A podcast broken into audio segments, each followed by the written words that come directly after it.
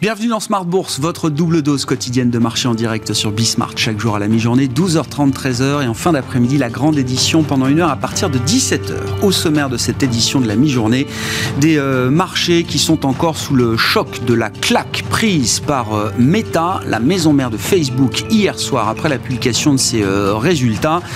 Meta qui fait face à une accumulation de sujets compliqués désormais, entre les sujets de controverses qui se multiplient euh, le réseau social Facebook qui est peut-être un peu moins à la mode euh, aujourd'hui face à une concurrence toujours plus euh, agressive, notamment sur le segment de la jeunesse. Facebook est en train de caler un peu. La croissance reste décente, bien sûr, mais la petite baisse, la micro-baisse de quelques millions, centaines de milliers d'abonnés sur le dernier trimestre, d'utilisateurs actifs, comme on dit chez, chez Meta. Cette petite baisse-là, évidemment, marque une rupture sans précédent dans l'histoire de Facebook. Et le cours de bourse est euh, violemment attaqué, sachant que Facebook Meta n'était déjà plus euh, la valeur préférée des investisseurs au sein des GAFAM. Hein. Elle était déjà en nette sous-performance depuis euh, plusieurs mois. Et là, c'est un choc majeur hein, pour une entreprise de cette taille avec une baisse de 20% hier soir dans les échanges électroniques à New York et une baisse de 20% attendue qui devrait se confirmer à l'ouverture de Wall Street tout à l'heure. Voilà donc le sujet pour les investisseurs aujourd'hui avec d'autres publications de résultats qui sont appréciées à Paris, notamment d'un côté Publicis a complètement effacé le choc pandémique avec euh, l'exercice 2021. Le marché euh, euh, salue la performance de Publicis hein, qui fait partie des hausses du jour. Hein. C'est même une des meilleures hausses du jour à Paris. À l'inverse, Dassault Systèmes qui n'a pas démérité sur le plan opérationnel. Dassault Systèmes voit son cours de bourse baisser. Les marchés sont de plus en plus attentifs à la valorisation des entreprises. Hein. Toutes les valorisations jugées un peu excessives, quand bien même l'opération reste euh, très bien exécuté, et c'est le cas chez Dassault Systèmes. Toutes ces valorisations sont, euh, sont en train de se contracter assez nettement depuis euh, plusieurs semaines maintenant. Ça a été évidemment la grande histoire du mois de janvier qui se poursuit en ce début de mois de février. Et donc le titre Dassault Systèmes qui est un peu sous pression en cette mi-séance en Europe. Vous aurez les infos clés dans un instant. Et puis bien sûr, la politique monétaire qui reste à la une avec une réunion importante pour la Banque Centrale Européenne aujourd'hui. Pas de nouvelles projections économique, mais euh, un discours très attendu sur euh, l'inflation, une inflation qui continue de surprendre à la hausse. On essaiera de se projeter un petit peu au-delà de ce premier meeting de l'année pour la Banque Centrale Européenne. Oui, bien sûr, il y a le sujet de l'inflation qui euh, bouscule bien sûr la politique monétaire en, zone euro, mais derrière l'inflation, il y a aussi de la croissance. Et cette situation unique, peut-être sans précédent, pourrait permettre à la Banque Centrale Européenne de sortir de sa politique de taux négatif l'an prochain. C'est la conviction en tout cas que viendra partager avec nous dans un instant Frédéric Ducrozet, stratégiste global macro chez Pictet Wealth Management.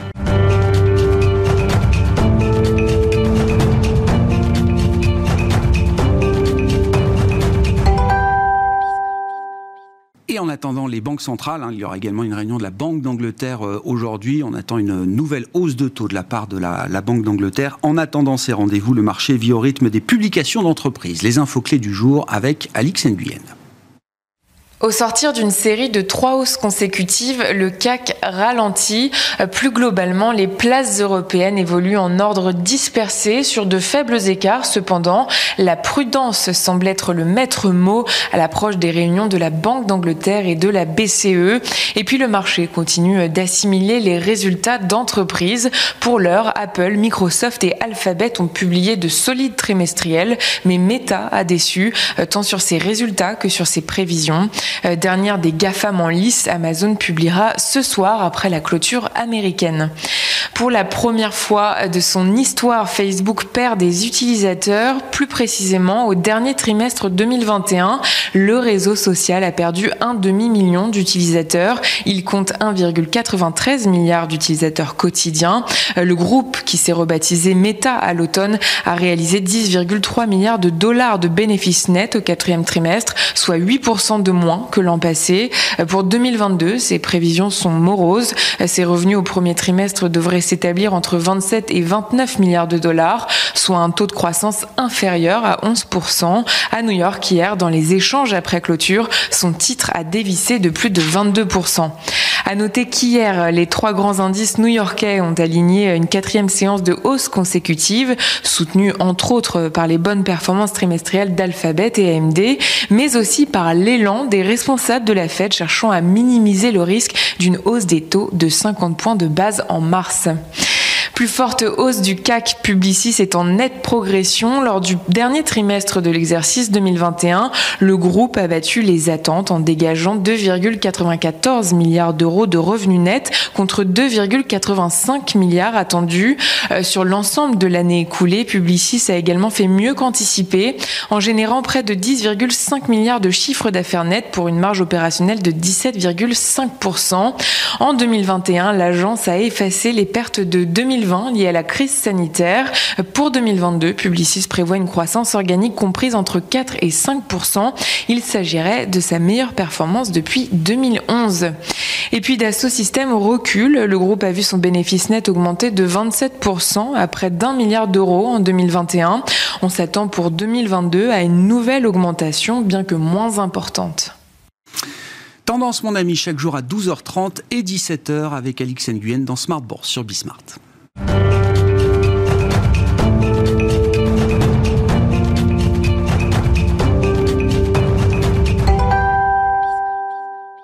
Et c'est Frédéric Ducrozet qui est avec nous en vision conférence pour entamer cette émission, stratégiste global macro chez Pictet Wealth Management. Bonjour et bienvenue euh, Frédéric. Merci beaucoup d'être euh, d'être avec nous.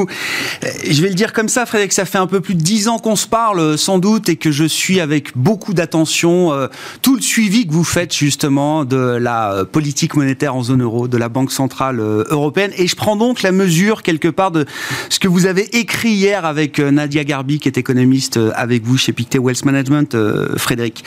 Il y a une fenêtre d'opportunité historique, peut-être, dans l'histoire de la Banque Centrale Européenne, qui peut, qui va lui permettre de sortir de sa politique de taux négatifs en place depuis juin 2014. Cette sortie des taux négatifs pourrait être effectuée au cours du premier semestre 2023. C'est ce que vous écrivez hier, euh, Frédéric. Sachant que ces décisions ne seraient pas des erreurs de politique monétaire.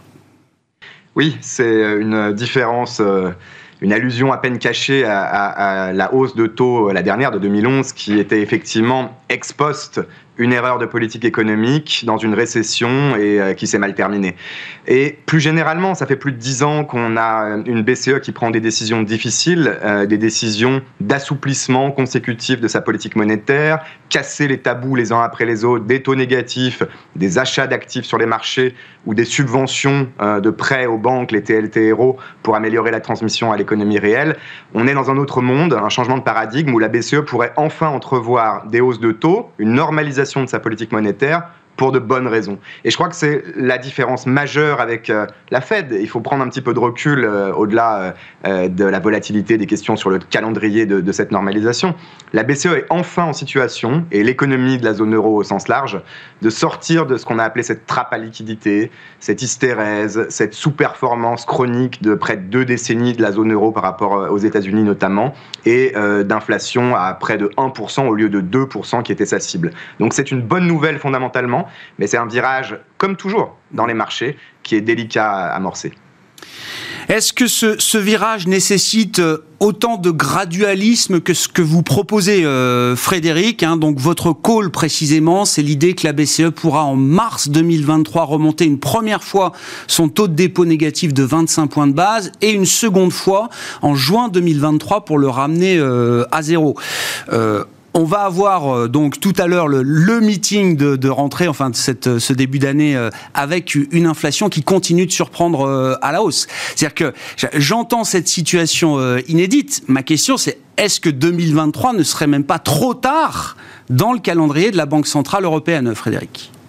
Oui, euh, c'est vrai que dans un, dans un contexte un peu différent, encore une fois avec une banque centrale européenne qui serait peut-être pas, qui aurait peut-être pas cet héritage un peu d'erreurs et de communication délicate, on pourrait envisager une hausse des taux dès cette année.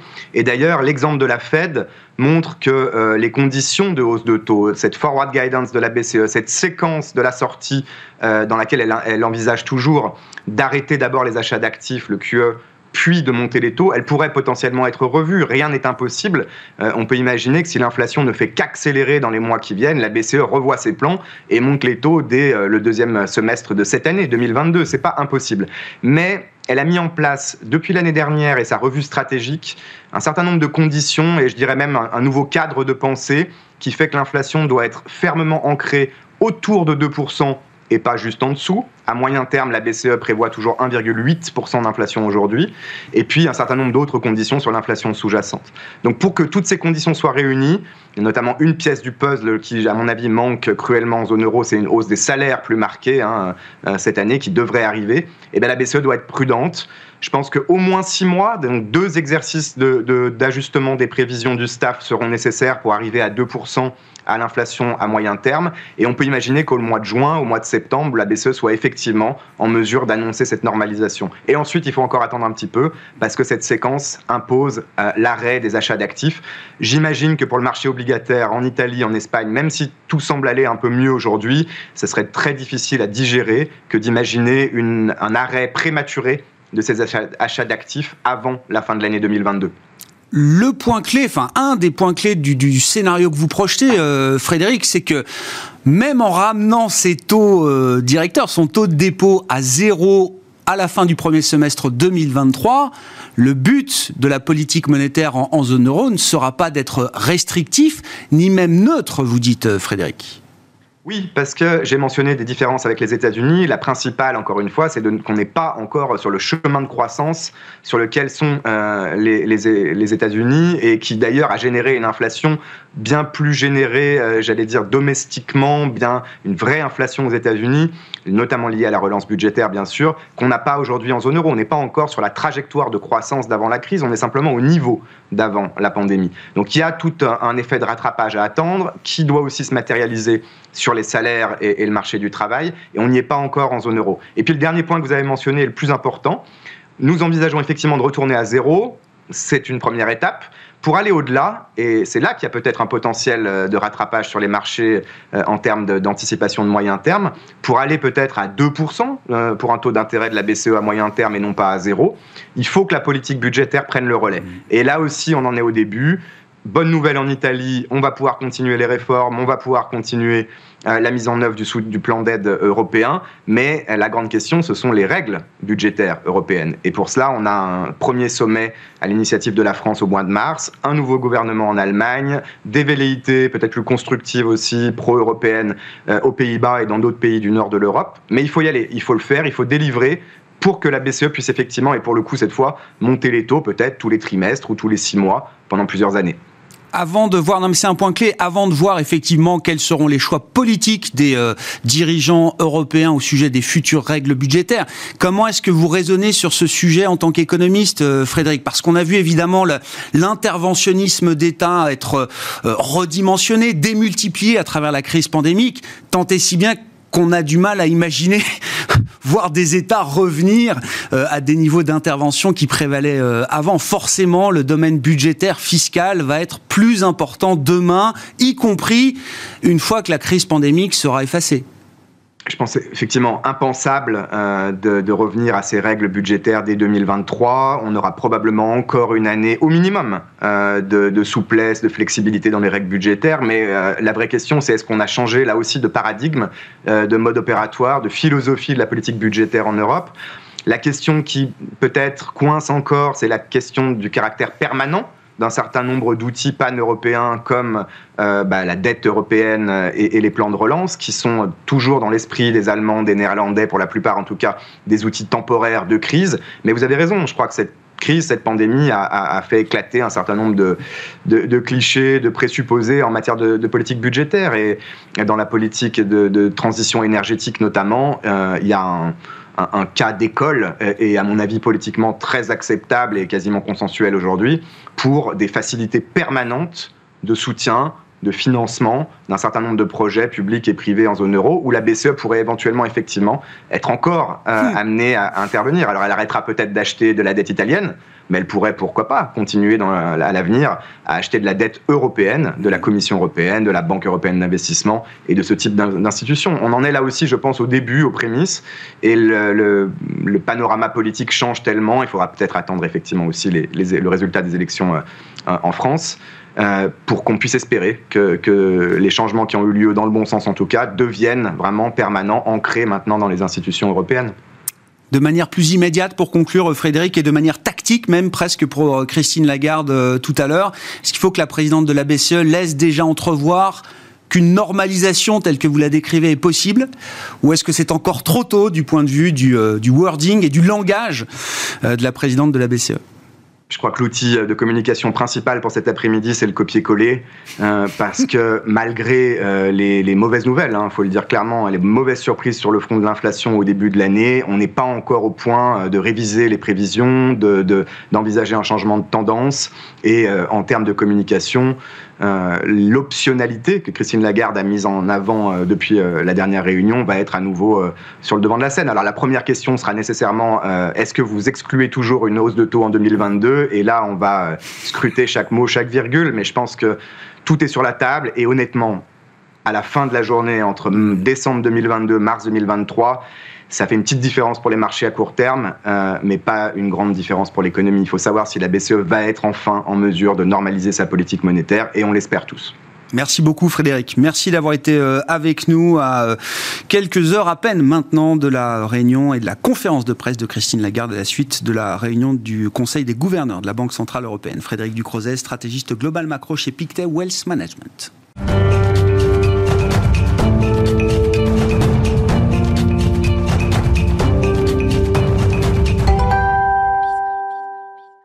Des banques centrales, venons-en à ce qui se passe et ce qui s'est passé sur les marchés au mois de janvier, mais c'est la même histoire. Jean-Jacques Oana est avec nous euh, en plateau, consultant indépendant, membre du board de la FinTech AI for Alpha. Euh, bonjour Jean-Jacques, merci beaucoup d'être là. Oui, c'est la même histoire.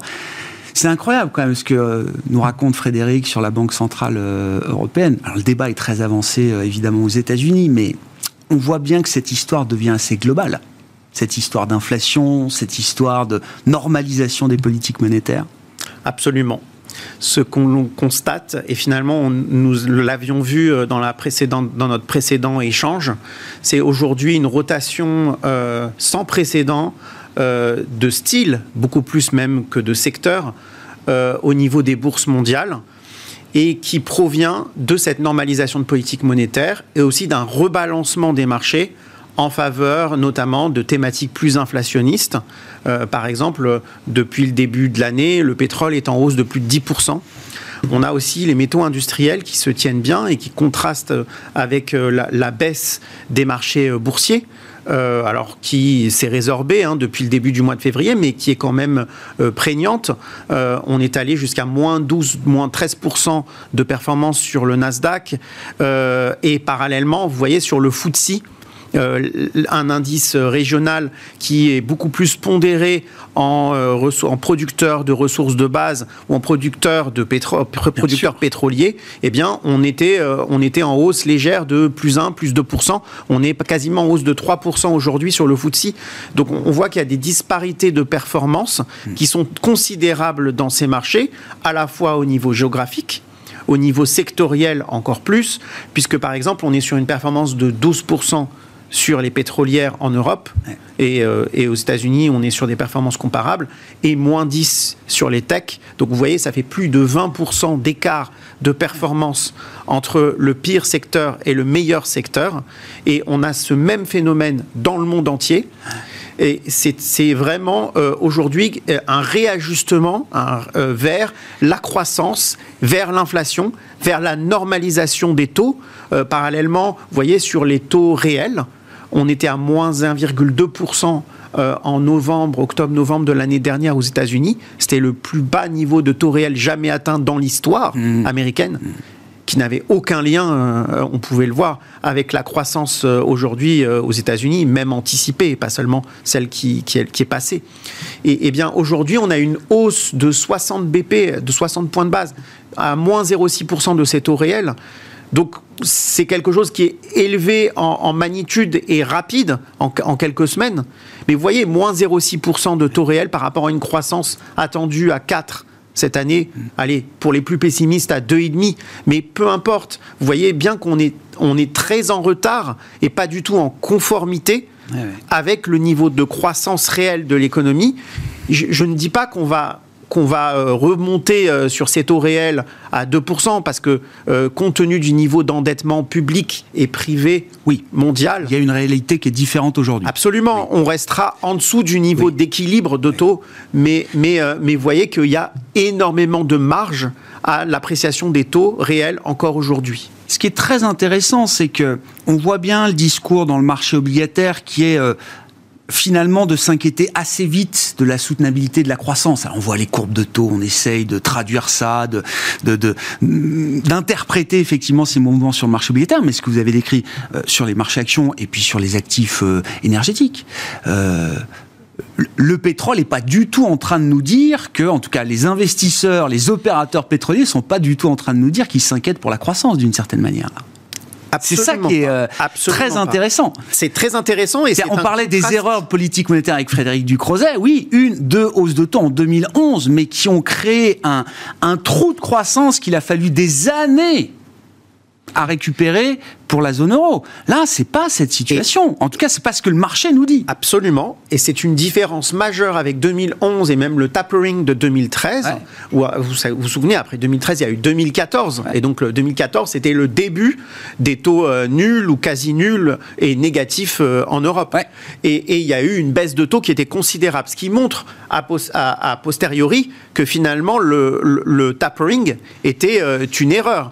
Et, et dans le pendant le tapering, on avait une correction des marchés qui était simultanée et qui avait concerné au premier chef les marchés obligataires, les marchés de matières premières, mm, mm. donc les marchés d'inflation. Mm, et eh bien là, on a le contraire, puisque, puisque euh, on a une normalisation de la politique monétaire et on a un message de confort des, des marchés de matières premières qui nous disent ben non, la, Réserve fédérale ne fait pas une erreur de politique monétaire et peut-être même d'ailleurs elle est en retard mm. puisque a le message il est inverse. Mm. Ça continue de monter et on voit les, prix de l'électricité. Alors par exemple c'est un autre indicateur des prix de l'énergie.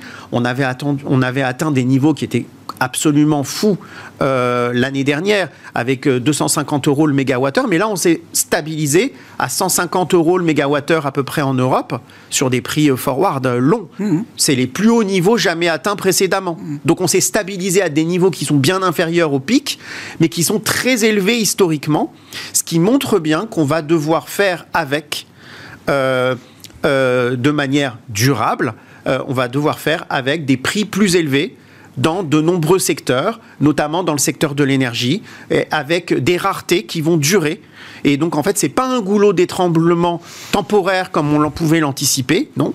C'est un goulot d'étranglement qui va durer avec des productions électriques qui sont insuffisantes au niveau mondial et qui vont nécessiter des investissements, des capacités euh, d'extraction de minières qui sont insuffisantes pour faire face à la décarbonation de l'économie. Et donc, euh, finalement des secteurs qui vont être révolutionnés ces prochaines années. Hmm. Quand on, voit alors la, chute de Meta, je suis désolé, je vais continuer de l'appeler Facebook encore euh, quelques temps, mais quand on voit une valeur, une méga cap comme ça, qui peut baisser de 20-25% comme une penny stock.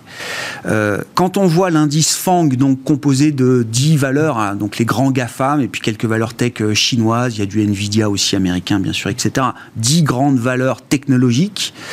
Cet indice-là, euh, l'indice FANG, il fait plus rien depuis l'été dernier déjà, qui est quand même en sous-performance assez nette par rapport au marché et par rapport au secteur value. Est-ce qu'on est en train de déconstruire en partie, je ne sais pas, 20, 25 ans de construction de portefeuille axé sur ces thématiques, avec soutenu par l'idée de la désinflation permanente Est-ce que c'est un renversement à ce point-là, Jean-Jacques? Depuis euh, dix ans, ou depuis déjà les cinq dernières années, la performance euh, des, méga caps grosses donc américaines, par exemple le Nasdaq 100, on est, je crois, entre 35 et 40% de performance mmh. annuelle. Mmh. Annuelle. Mmh. Donc, pour revenir à votre image, c'est des performances de penny stock, pas de large cap. Donc, il est logique. Ça marche dans les deux sens. Absolument. Il est logique que dans la correction, on ait aussi des corrections de penny stock, de la même manière. Et la correction se fait forcément en un temps beaucoup plus court que la performance à la hausse. Bah, oui, exactement. Donc, euh, donc, on a eu des performances à la hausse qui n'étaient pas des performances de méga cap et à correction, en correction, on va avoir des performances qui sont euh, euh, à, la lumière, qui sont euh, à la hauteur des performances haussières que nous avons connues ces dernières années. Et oui, il y a un changement de paradigme qui est important. Il y a eu ces dernières années des styles de croissance sur notamment la robotique, sur les changements structurels de l'économie, qui ont été en vogue, j'allais dire, des, changements aussi sur l'ESG, Mmh. Euh, et ces thématiques sont fortement euh, pondérées en valeur euh, technologique. Et si par exemple nous, on a des outils d'analyse chez AI for Alpha qui décryptent les marchés et on est capable de voir au niveau des actions les corrélations dynamiques avec ces indices. Et ce qu'on voit aujourd'hui, c'est qu'au niveau des indices ce qu'on appelle SRI, donc c'est les indices ESG, donc on peut prendre par exemple le MSCI, mais également d'autres benchmarks et d'autres d'autres acteurs majeurs mhm. qui gèrent des, fonds ESG, on a une concentration très importante en pharma, en valeurs technologiques, et, donc une, concentration très importante dans le style qualité et croissance. Et à l'inverse, on a une sous-pondération importante des banques, des secteurs énergétiques et du secteur minier. Et, euh, cette, euh, on voit aujourd'hui que, que ces billets-là n'étaient pas forcément attendus des investisseurs, mais ce billet est absolument considérable. Et euh, on va devoir redonner du sens on va devoir redonner du sens à tout cela. Pourquoi? Parce que euh, quoi qu'on pense de l'ESG, on ne pourra pas faire une transition énergétique sans les acteurs qui consomment le plus de carbone, donc sans les acteurs de la décarbonation, de décarbonisation de l'économie, notamment les producteurs pétroliers, mais également les producteurs miniers qui extraient ce, ce, qui va remplacer finalement le carbone. Aujourd'hui, pour faire fonctionner une voiture électrique, vous avez 3 à 4 fois plus de cuivre, du cobalt, mais aussi euh, évidemment euh, des batteries lithium et donc euh, toutes sortes de métaux des métaux rares aussi, qui vont devoir être extraits et qui ne sont pas très écologiques, hein, dont l'extraction pose, pose un problème, mais vous ne pouvez pas faire sans. Hmm. Et donc on va devoir se poser d'autres questions. Et donc, ce qui s'est passé en janvier, à la fois c'est unique par la violence et la vitesse du mouvement, et on n'imagine pas qu'on va reproduire cette violence et cette vitesse euh, chaque mois. Mais par contre, vous dites c'est quand même une histoire euh, qui a de l'avenir. Parce que à la fin de l'année 2021, quand on a comparé style croissance, style value, on s'est finalement aperçu qu'il n'y avait pas tant d'écart que ça. Mais l'histoire n'est pas finie de ce point de vue-là. À mon avis, on assiste à un changement de leadership et qui peut durer au moins toute l'année. Donc c'est un tournant majeur des marchés. Merci beaucoup Jean-Jacques. Merci pour euh, cet euh, éclairage et cette euh, analyse de marché que vous nous proposez aujourd'hui. Jean-Jacques un consultant indépendant et membre du board de la FinTech AI for Alpha, qui est un invité de Smart Bourse à la mi-journée.